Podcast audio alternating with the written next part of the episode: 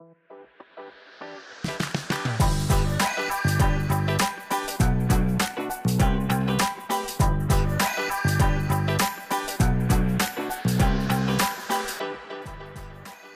and welcome to the new episode of our Spielwarenmesse podcast.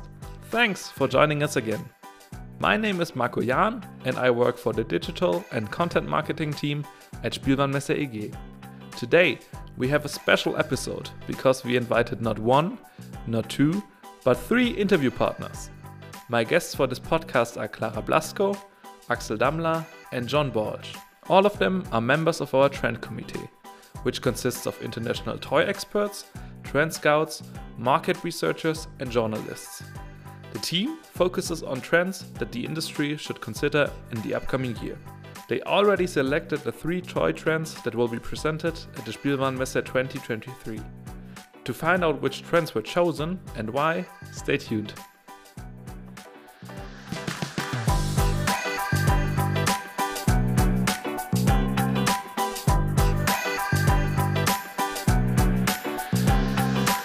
Hello and welcome to our Spielwarenmesse podcast, Clara, Axel, and John. How are you guys? Hi. Greetings from Munich, William. We're all good. Thank you very much. And hello from London. Thank you for following my invitation. I'm really excited about today's episode. I already introduced you in our intro, but I think the listeners would like to know even more about today's interview partners. So it would be great if you could tell us a bit more about yourselves in the beginning. I'm Clara Blasco. Uh, I'm a design and trend researcher, project manager at AIJU, uh, which is the Technological Institute for Children's Products and Leisure based in Spain.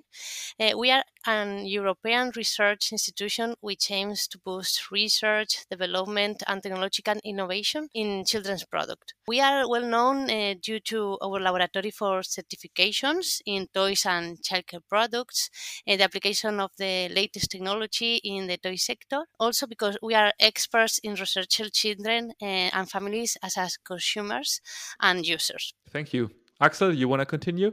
I'm from Icon Kids and Youth. We're a Munich based market research agency, and all we do is consumer studies. So uh, we try to understand what consumers expect from toys, uh, how they want to play with them, what parents want, what the kids want, and we bring all this together when reporting our findings to our clients.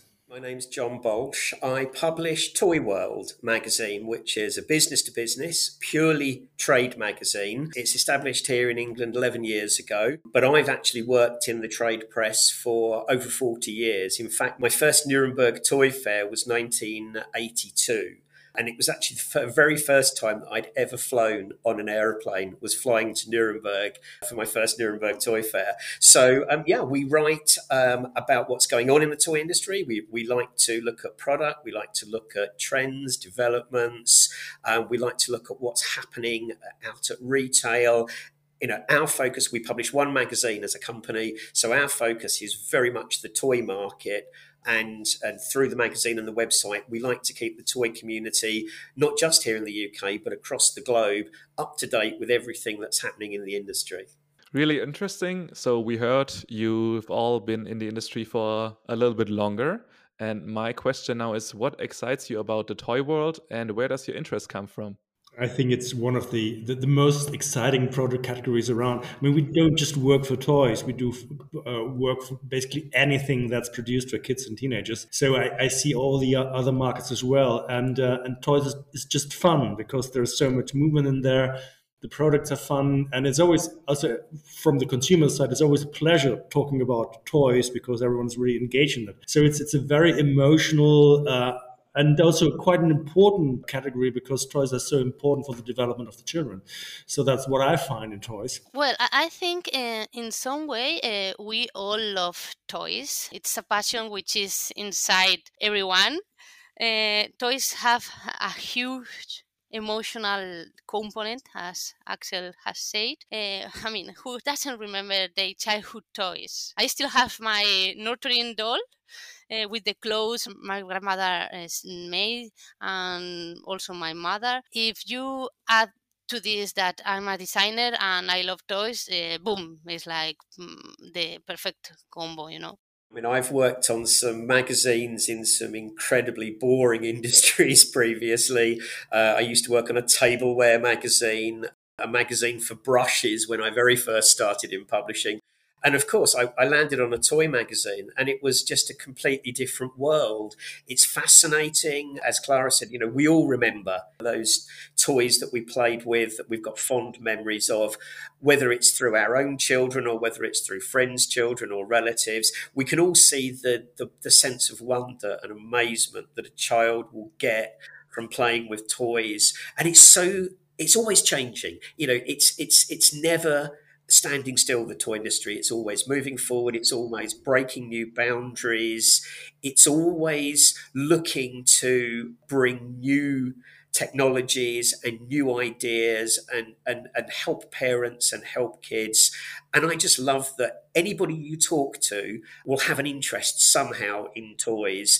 And I think anybody who's worked in the toy industry for any length of time knows that it's an incredibly rewarding industry to work in. And everybody in it shares a real passion for the toy industry. And I, I certainly find myself that, you know, it's still as fascinating an industry as it was when I came into it 40 years ago. Can you remember your favorite toy from your childhood? For me was Lego. I had a lot of cuddly toys, and uh, we did a lot of role plays with the goodies and the baddies. So that was kind of the dogs fighting the cats and something like that. But also a lot of Lego, and that stayed with me until today. And I suppose I grew up in the era of Action Man, so I, I loved my Action Man. I loved all sorts of football games, um, and I loved Thunderbirds, which was a TV show uh, which was hugely popular when I was young. And I had everything. I had all of the dressing up outfits. I had all of the model Thunderbirds. I could go into that world and really play, uh, you know, as if I was part of that world.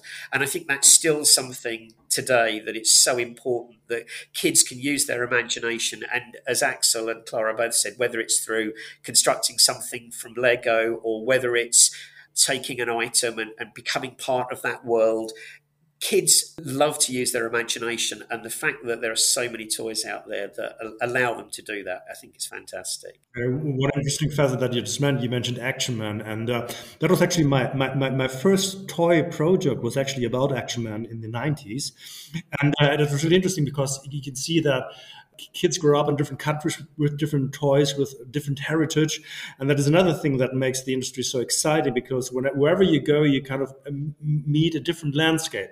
It, it gets more international, of course, uh, in, in, in, recent years, but there's there's still this, this heritage of different toy traditions that kind of merge and mingle. Yeah. So we just heard your favorite toy from your childhood. Do you have a current favorite toy? And if so, which one is it? I have to I have to confess I'm I'm still still with Lego. So uh, um, I, I, have to confess that I'm right right now building the Colosseum, so the biggest the one the big one. Um, everyone says it's kind of boring, but so far I, I like it. It's kind of it's it's just you, you switch off your brain and you, you just build. So that's that's that's a nice nice thing for me to do. Well, I mean, this question is almost like asking uh, who you love more, dad or or mom, you know, because there are a lot of uh, good toys. But uh, the truth is that I enjoy playing any kind of game, but I have to say one, um, I love Catan. Uh, I really like this game board. Uh, imagine how much I love it that a friend print, printed uh, the board pieces for me by 3D rapid prototyping and yeah, it's it's nice now. Um, the envy of my Catan fan friends. And during the pandemic, I painted them. Now we play with this board game. I, think that the most important uh, to me is the at- atmosphere that a game creates. I definitely want to see a picture of the 3D version of Catan. Uh, I will send you. Yeah, perfect. And John, what about you? Oh, uh, it's it's too tough to answer for me. This one, it's like asking me to pick a favourite child. Uh, I mean, we we work with hundreds of toy companies, and what never ceases to amaze me is is the is the innovation and the um, you know so many interesting ideas. So whatever your kid's into, there's something there for them. Um, so I'm I'm not, I'm not going to pick one as a favourite because I have so many favourites. It would take up the rest of the podcast. I think. That's all right.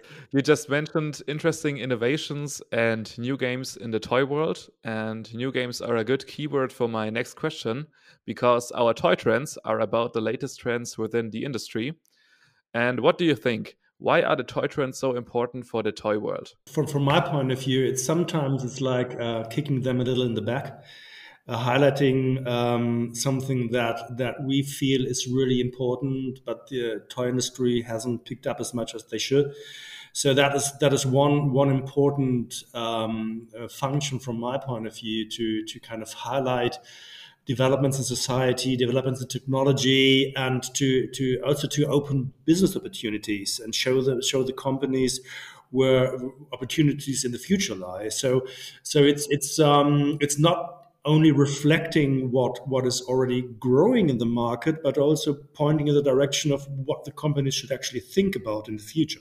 I agree with Axel. Uh, I think trends are a wonderful tool to make decisions uh, to different professional and departments among the company because they can support several areas of a business uh, from strategy, R&D, design, marketing, and also sales. For example, regarding strategy, trends assist in the definition of the business model, and they can serve to analyze uh, key products and restructure the product portfolio on a, uh, on a company, and also can be useful to detect market gaps. For design teams, of course, uh, it's interesting. Sometimes people think that trends are only for them, but not. it's for a lot of people. Uh, for design teams, uh, trends helps to generate ideas in order to develop concepts and also inspires aesthetics. It's a tool to select color pattern or the fabrics, the patterns of in a product also for marketing, I think uh, it's interesting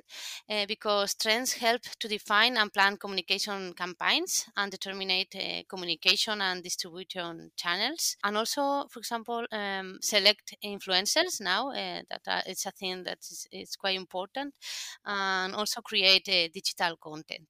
I think from from my perspective, what I find interesting is when I talk to people outside the toy industry, they think that we've got it easy oh, you're just selling toys to kids. And actually, I think it's completely the reverse. I think children are perhaps the most discerning consumers in the world. They know what they like, they know what they want, they know what they don't like. Their tastes change. They've always got new stimuli. They're always finding and discovering new things. And I think that's why trends are so important to the toy industry. We have to reflect the changes in kids' lives. We have to reflect what's interesting and exciting them. We have to find the things that they really want to be part of and, and, and provide a way for you know for them to play with them through toys. And I think that's the the important thing about trends.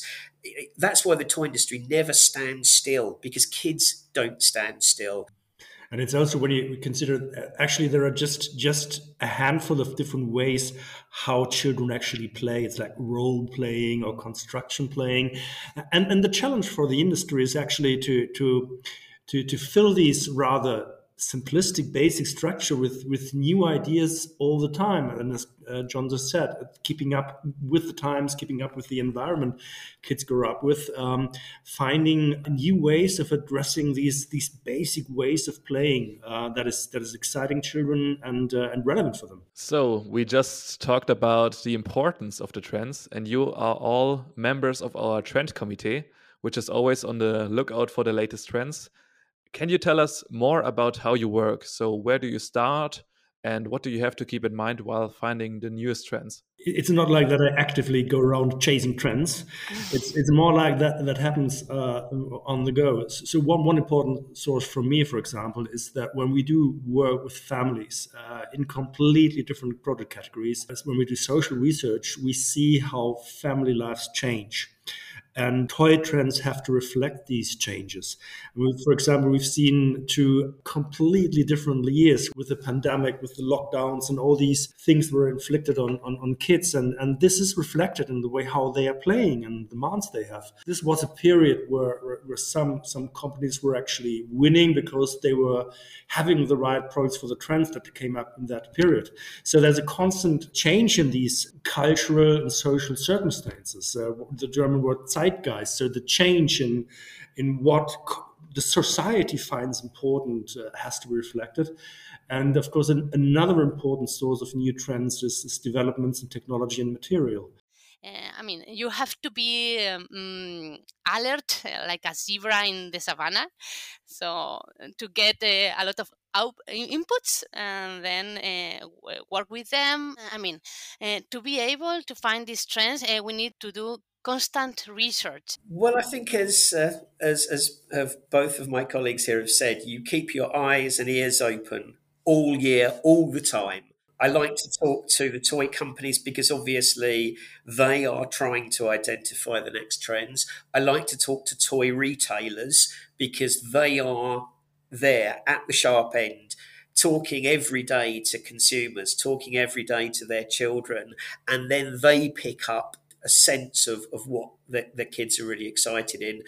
Um, I think the internet has really changed things. A lot of trends are coming via places like TikTok um, or YouTube. And so I think these days, um, you know, you have to keep an, an, an eye on what is happening in the digital space. I think obviously as well, TV shows, movies, because of the, the immense reach that they have, will have um, an influence on trends and developments.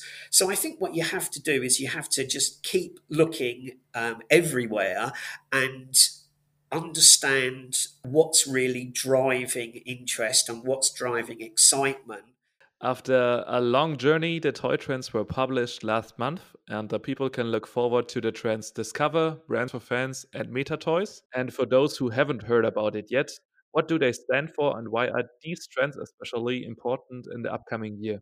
Discover explores uh, the innate curiosity of children, and it's an explosion after the past years, you know, the pandemic, lockdowns, is uh, our children say, "Hello, what's going on beyond, beyond my home?" You know, uh, I look forward to knowing everything right now. So, so it's about let kids to explore, to discover the world of animals and plants, uh, to discover not only the earth but also the space and it encourages uh, to explore the nature by themselves in first person uh, to know different cultures. I think it's an explosion of uh, knowledge that they, they, they want to to know about uh, everything. Yeah for, for me it's it's really a nice mix these three trends. Um, discover is is what i really would want the children to play with. So just just uh, uh, like clara just just explain it. It is for, from my point of view it's so important that, that children get toys in that direction. And uh, i think it's one of the, the, the, one of the tasks that the toy industry really has to do is, is to deliver kind of toys that support this. And then then we have the the brands for fans which which i think is is important because it's a huge business opportunity it's making companies aware that that there are loads of people down there who have carry around their their own toy heritage, their their brand and license heritage, and then they would be happy to embrace that as an adult, the same as I do with with Lego or with Nintendo games, stuff I played with as a child. I still like to engage with that, and and that's that's really a huge huge business opportunity.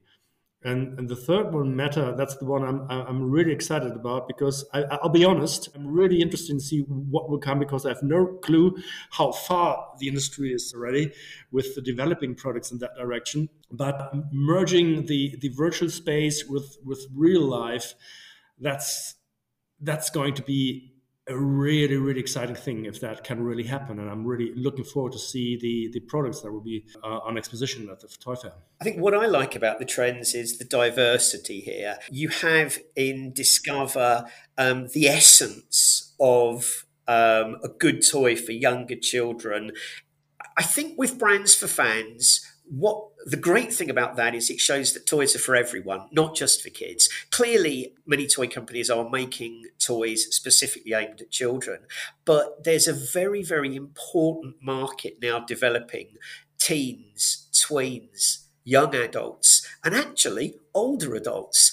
Toys are for everyone, um, whatever age they are. And I think the brands for fans gives us a really good opportunity to explore the breadth of product that's available for every age, not just younger children. And I think with the, the meta trend, what we toy industry obviously try to reflect is is where kids are, where kids are spending their time, and more and more kids are spending their time in the in the digital realm. I would like to to add something. As John has said, uh, brands for fans is not just for kids. I think the words important in this trend are nostalgia. So um, here, this trend um, plays with the, the nostalgia, with the passion, with the fun phenomenon of the adults, uh, parents. And regarding meta toys, uh, I think industry can't obviate uh, technology and opportunities that uh, digital world brings uh, offers. Thank you so much for explaining the toy trends. I think all of them sound really exciting and the people really look forward to them. So, what can the visitors now expect at the Spielwarenmesse 2023 in terms of our toy trends? Hopefully, loads of products uh, that uh, that illustrate the trends. And this is, I think, I hope uh, this this podcast will be listened to by a lot of uh, exhibitors. When I remember the last last years when I went through the, the fair and and uh, saw a lot of products that would have matched the trend section so perfectly, but the, the companies just missed to send them in. So it's it, I just can only ask ask the toy companies to listen to this to, to really think about if they don't have anything that matches there because I believe there's there's a lot around that that will help illustrating these trends and making them showing showing the the relevance they actually have for the market. And I think it's important to remember with Nuremberg that it's a global show. You have visitors uh, and exhibitors from all countries across the world. Um, it's important to remember that everybody from the, the biggest multiple buyers to the small specialist independent retailers will be there. And each of those retailers and each of those toy companies are looking to make a difference and develop or stock a range that works for them and their customers. And I think that's the beauty. You know, Nuremberg is is the largest toy show in the world.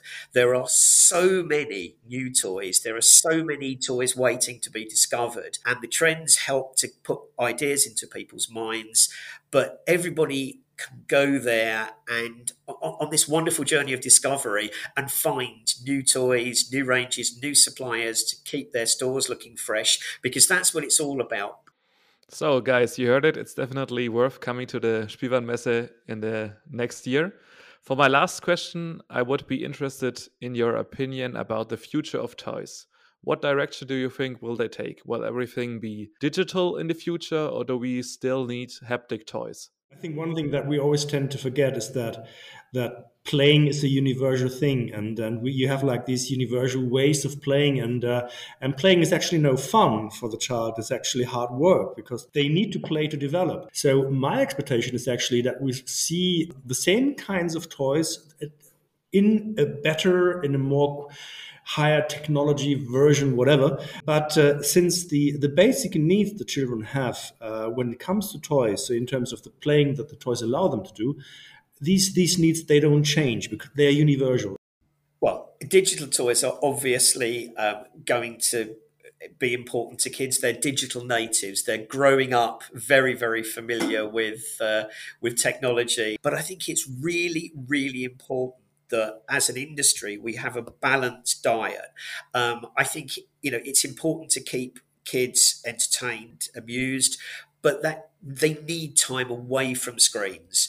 There are so many benefits to physical toys that I, I absolutely think that physical toys are here to stay. We are not entering into a strange dystopian future where everything will be digital and everything will be online. It's important to consider that trends have a life cycle and can be used uh, for several years. A trend can be uh, can be relevant not only for a year but also years beyond. But anyway, uh, the trend committee uh, keep uh, researching, and the trend gallery will be there showing the latest trends to inspire the, the toy sector. Thank you. It's really interesting what everybody thinks, and thank you so much for joining me on our Spielwarenmesse podcast. It was a great conversation. I really enjoyed it. I hope you also had fun. Yes. Yeah, sure. certainly did. Love to hear that. And I also hope we see us at the Spielwarenmesse 2023. Definitely. Yes, we're looking forward to it. I booked my flights yesterday, so it's going to be exciting. and thanks to our listeners for tuning in. That's it for today's episode. See you next time. Bye. Bye. Bye.